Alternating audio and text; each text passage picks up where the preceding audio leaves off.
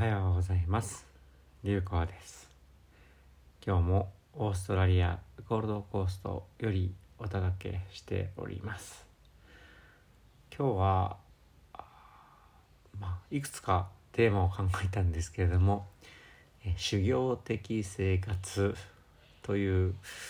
タイトルにしようかなと思ってます、まあ、最近修行的生活という表現をよく言う始めてるんですけれども、まあ、どういうことかというと、まあ、修行というとちょっと大げさに聞こえるんですけれども、えー、まあ前にもポッドキャストで少しお話をした、まあ、少し自分にとって負荷はかかるかもしれないという状況をあえて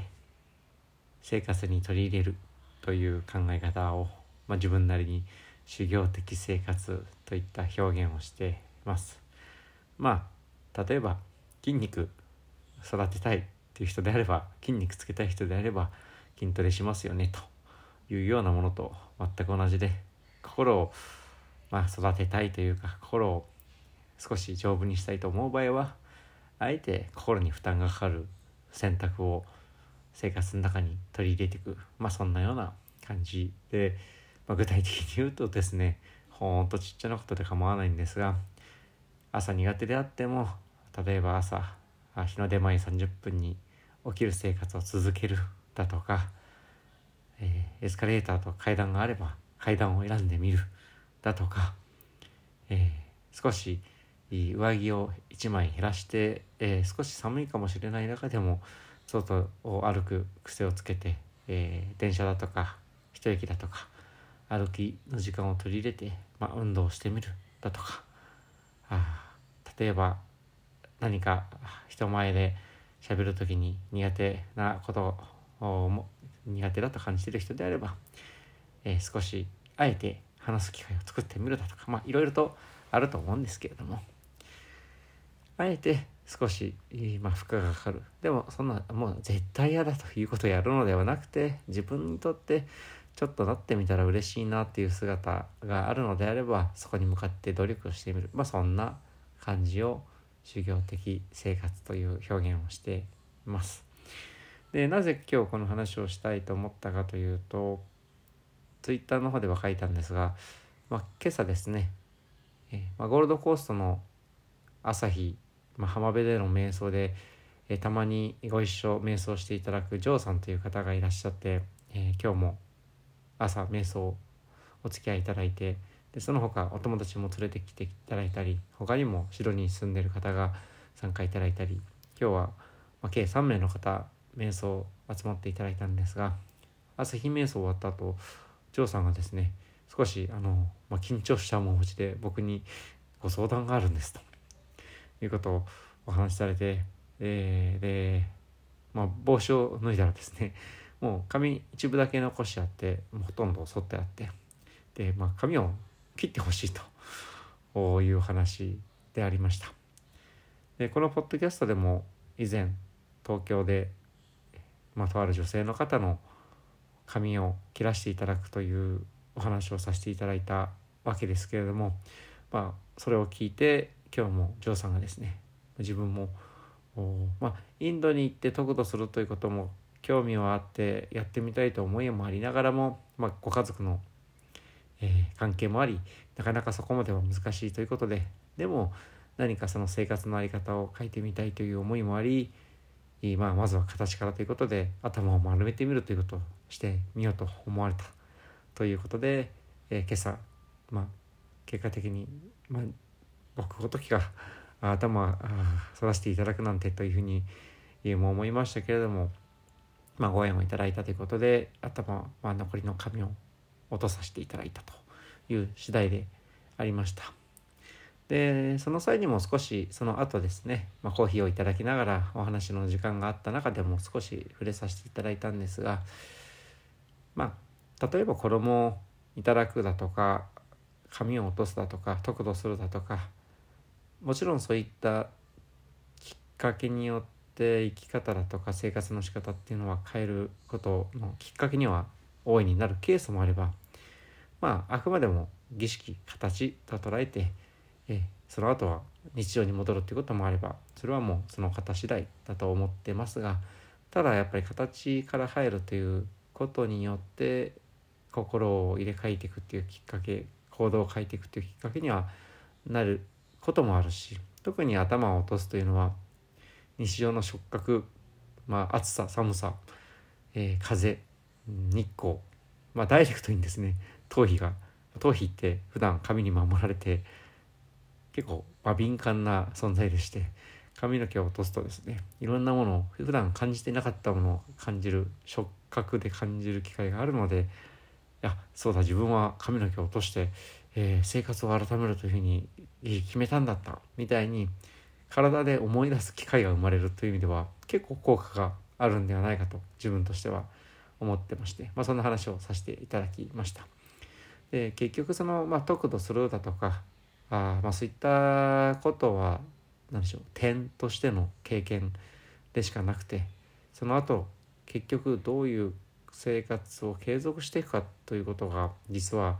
すごく大事ではないかと思っていて、えー、まあ、つまるところ自分なりの表現で言うと何か自分を変えていきたいだとか自分の心を磨いていきたいと願うならばまあ自分の表現でいう修行的生活というのも一つまあ方法論としてありなんじゃないかなと。でそれを続ける続けていくための思い出すきっかけとしての、まあ、形としての剃髪頭を剃るっていうのはあもしくは衣というものも、まあ、日々寒いですし触覚によってえー、その修行的な生活をしているんだということを思い出しやすいきっかけにはなるんですけれどもそういったものも、ツールとしては使いな使いれるんじゃないかなということを考えてますみたいなことを少し今朝お話をさせていただきました。でもう4日後ぐらいですがインド大改修式去年僕が特導させていただいたあ年に一度のまあ、世界的にも一番大きな仏教イベントになるんでしょうか、えー、大改修式にまた参加しに行くわけですがそこで大体今回、まあ、日本から30名ぐらいの方が計訪れると思いますしそのうち15名ぐらいが得度希望を迷っている方も含めていらっしゃるということで、まあ、かなりの方が得度という儀式を通過されることになるのではないかと思うのですがまあ速度は繰り返し一つの通過点でしかないと思っていてもちろんその儀式を受けるということの意味があないということを申し上げたいのではなくて、えー、その儀式という通過点を通してその後どういう生活の変化を起こしていくかというのが何よりも重要で、まあ、その一つの考え方として修行的生活というものもあるし、まあ、違った言い方をすると必ずしも例えば本当は生活を変えたいという方がいてインドにも行きたいという方がいてインドで得度したいと思ってる方がいたとしてもでもなかなか経済的に時間的に行けないという方がいらっしゃったとしてもですね必ずしもインドに行って得度式を受けないと何か自分の生活が変えられない今の苦しみが解放されないというわけではなくて、えー、例えば東京もしくは日本のどこかで、えー、生活をしている中でもですね、まあ、別に頭を丸める必要ないとは思うんですけれども、えー、例えば断捨離をしてみるだとか例えば明日から、えー、挨拶というものをもっとしっかりしてみるだとか何か一つ自分なりに思いを決めて行動で継続をして行動を変えていくということをしていくだけでもですね必ずしもインドで得度という体験がなかったとしてもその儀式を通過できなかったとしても何か自分を変えていくきっかけにはなる。そしてその、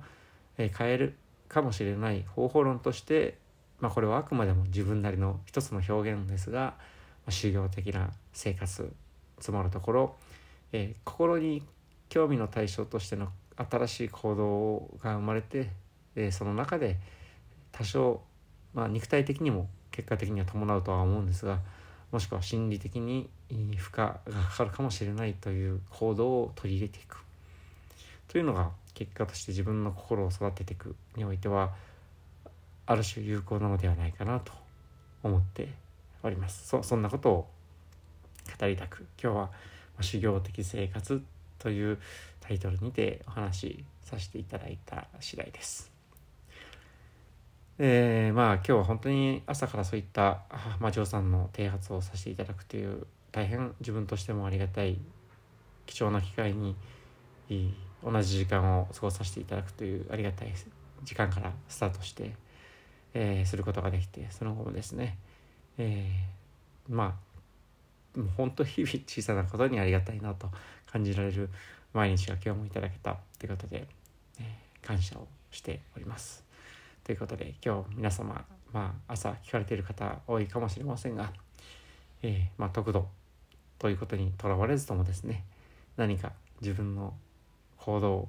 フォロー起こして書いていくということをしてみたい方はですねまあ物理的にも何か変えるっていうのはすごく有効だとは思いますし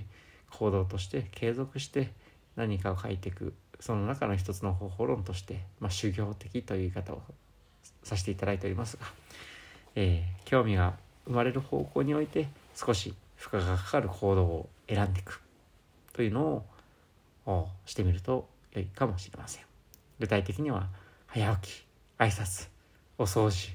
そして、えー、運動といいますか散歩といいますかこの辺りはいつもおすすめさせていただいておりますがもちろんそれ以外でも方法はあると思っております。まあそんな